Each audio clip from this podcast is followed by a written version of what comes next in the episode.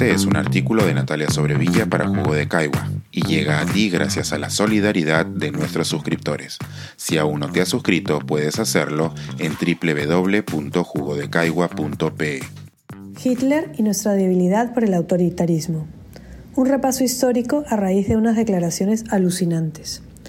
Esta semana he vuelto a una Lima convulsionada, envuelta en el agotamiento que implica tener un gobierno a la deriva, con un ejecutivo que no sabe cómo responder a la creciente desazón y un legislativo que no tiene mecanismos ni estrategias para enfrentar una situación cada vez más delicada. Y aún así, entre el desaliento y el malestar, el país persiste. La gran mayoría de peruanos no hace más que luchar por su supervivencia en un medio hostil. Algunos, hartos, deciden que lo único que queda es salir a protestar, mientras que quienes nunca han aceptado la legitimidad del presidente y siguen clamando por la vacancia y saliendo a la calle oscilan entre el miedo a su bestia negra preferida, el desborde popular, y la satisfacción de que ya no están solos en su batalla contra el brosor. Ante esta nueva arremetida contra el gobierno, ¿qué hizo el Premier? Dos veces, no una, invocó la figura del genocida Adolf Hitler como referente de que por lo menos hizo carreteras, sin tomar en cuenta de que esas mismas carreteras fueron construidas abusando de los derechos de miles, y que Hitler no puede ser referente de nada nunca, solo del abuso más absoluto de todo lo que la humanidad tiene como sagrado un demonio que asesinó y destruyó a millones de personas por ser judías, romaníes, homosexuales, discapacitadas, por pensar diferente, por oponerse a su régimen asesino. Pero que no solamente hizo todo eso, sino que destruyó la vida de cientos de miles de alemanes, no solo de los que participaron en el ejército, sino también de quienes no tenían ninguna intención de participar en una guerra que dejó a su país en la absoluta ruina considerando además de que Hitler fue el responsable de la destrucción de todo un continente, donde murieron millones de personas que no tenían nada que ver con el conflicto, y que sus decisiones demenciales provocaron que los enfrentamientos y secuelas de espanto se dieran en el mundo entero. ¿Cómo es posible que un ministro considere que su manera de construir carreteras pueda ser ejemplo de algo? Una de las cosas que quedan claras al escuchar una declaración como la de Aníbal Torres es que en el Perú la vena o tara autoritaria es muy profunda. Algunos se preguntan de dónde viene.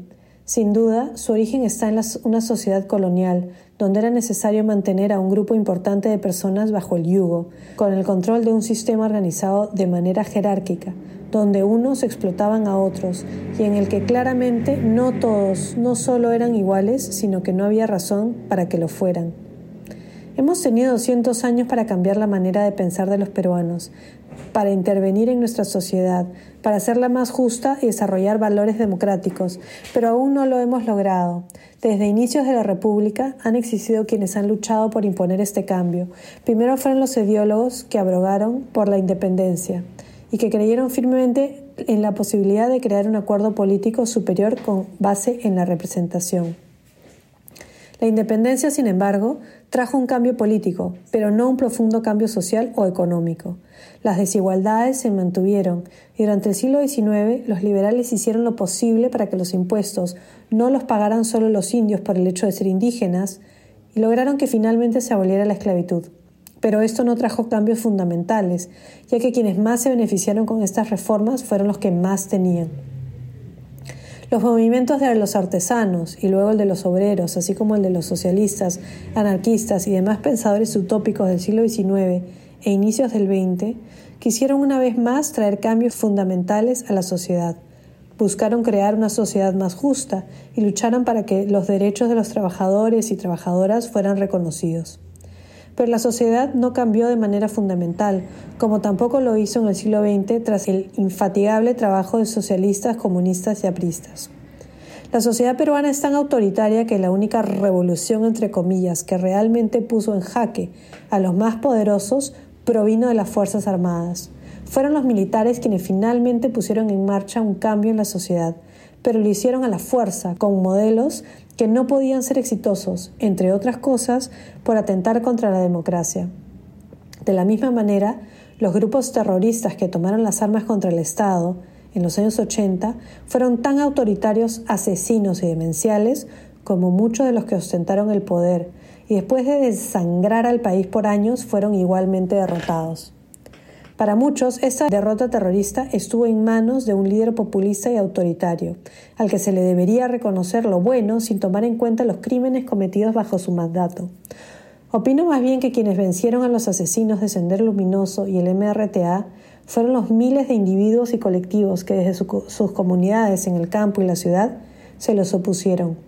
De la misma manera en que la única fuerza de contención que hemos tenido contra el autoritarismo y la corrupción en los últimos 20 años han sido la calle y el antifujimorismo, una reserva moral que es motivo de burla para quienes tienen más apego por el autoritarismo.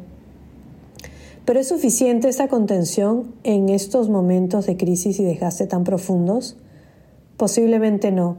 Son fuerzas de veto, cuando lo que necesitamos ahora es una fuerza propositiva, una propuesta con ideas que saquen al Perú de esta espiral descendente. Como me dijo una amiga ayer, de peores hemos salido. Esperemos que así sea. Este es un artículo de Natalia Sobrevilla para Jugo de Caigua y llega a ti gracias a la solidaridad de nuestros suscriptores. Si aún no te has suscrito, puedes hacerlo en www.jugodecaigua.pe.